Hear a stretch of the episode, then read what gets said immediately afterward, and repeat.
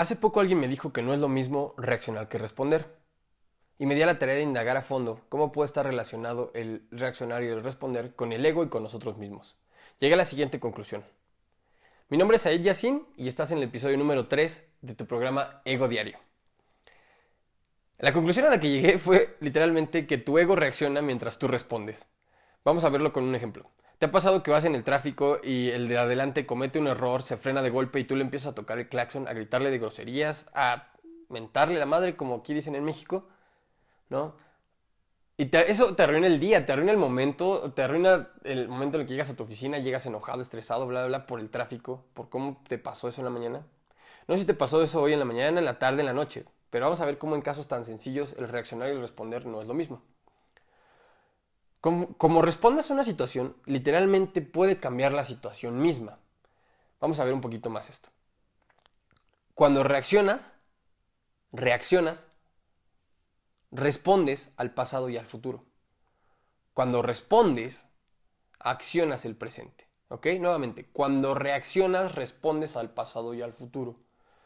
Cuando respondes, accionas el presente. En el ejemplo del coche y del claxon, eh, tú lo que hiciste fue meramente una reacción a cierto estímulo.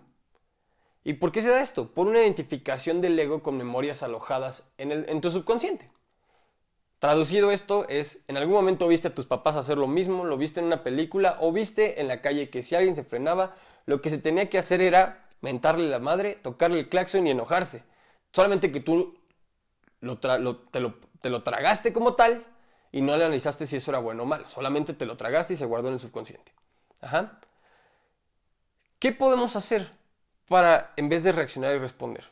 Bueno, una de ellas es, es, utilizar esta herramienta que a mí me gusta mucho, que literalmente yo lo veo, por ejemplo, bueno, es más, te voy a poner un ejemplo, con, los, con un perro callejero, ¿no? En un perro callejero, cuando tú te acercas a intentar darle algo de comer, se espanta, ¿no? ¿Y por qué pasa eso? Porque él en sus memorias como perro tiene alojado esto, ¿no? El, tal vez me va a pegar y solamente es una reacción, es un estímulo. Te acercas y el perro se hace para atrás, ¿no? Entonces la herramienta que te quería compartir es para modificar el reaccionar y el responder. Era que cuando es cuando ocurre ese suceso, saber atrapar ese instante. ¿Cómo atrapas ese instante? Es más, de otra manera vamos a decirlo así, es saber bajar la conciencia. ¿No? En otro podcast te voy a explicar eh, cómo, por qué la conciencia no está en ciertos momentos, por qué está, dispersa y por qué el ego es el que está todo el tiempo. ¿no? Pero saber bajar la conciencia, saber atrapar el instante para responder y accionar el presente. Como ya te decía, tú reaccionas al pasado o al reaccionas al pasado y al futuro porque tú lo has visto anteriormente o porque supones que algo va a pasar así, ¿no? Eso, es con otros ejemplos, pero en el caso del claxon, quiero, que, quiero explicártelo así. Cuando ocurre ese suceso, vamos a detenernos y respirar. Ajá, profundamente hasta el estómago. Muchas veces no sabemos cómo respirar y pensamos que es inhalar y ya, ¿no? Inhalar, exhalar. Pero respirar profundamente o de manera correcta es hasta el estómago, bueno, hasta el diafragma, ¿no? Inhalar durante 4 segundos, retener el aire durante 4 segundos y exhalar e-, ese mismo aire durante 4 segundos. Yo sé que en ese momento no vas a pensar en esos 4 segundos o en ese tiempo, ¿no? Pero lo, que te quiero compartir es que respires, sostengas, exhales.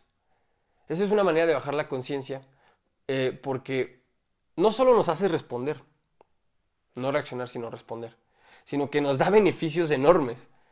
Por ejemplo, uno de esos es pues modificar tu realidad y tu día, ¿no? Eh, este, en vez de reaccionar a, lo que te lo puede arruinar, pues solamente es una manera de tranquilizarte. Otra manera, por ejemplo, o otra forma, otro beneficio es que te da autocontrol.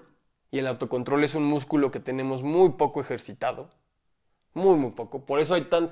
Es más, vamos a ver, eh, eh, tú te sitúas en la Ciudad de México un día a las 8 de la mañana y escuchas puros claxons, ruido y gente desesperada, enojada. Y si te pones a observar, ves a la gente enojada. ¿Por qué? Porque no tiene un autocontrol. Porque no tiene una comprensión de su realidad misma. ¿no? Y justamente ese es el, tercer beneficio que te da esto.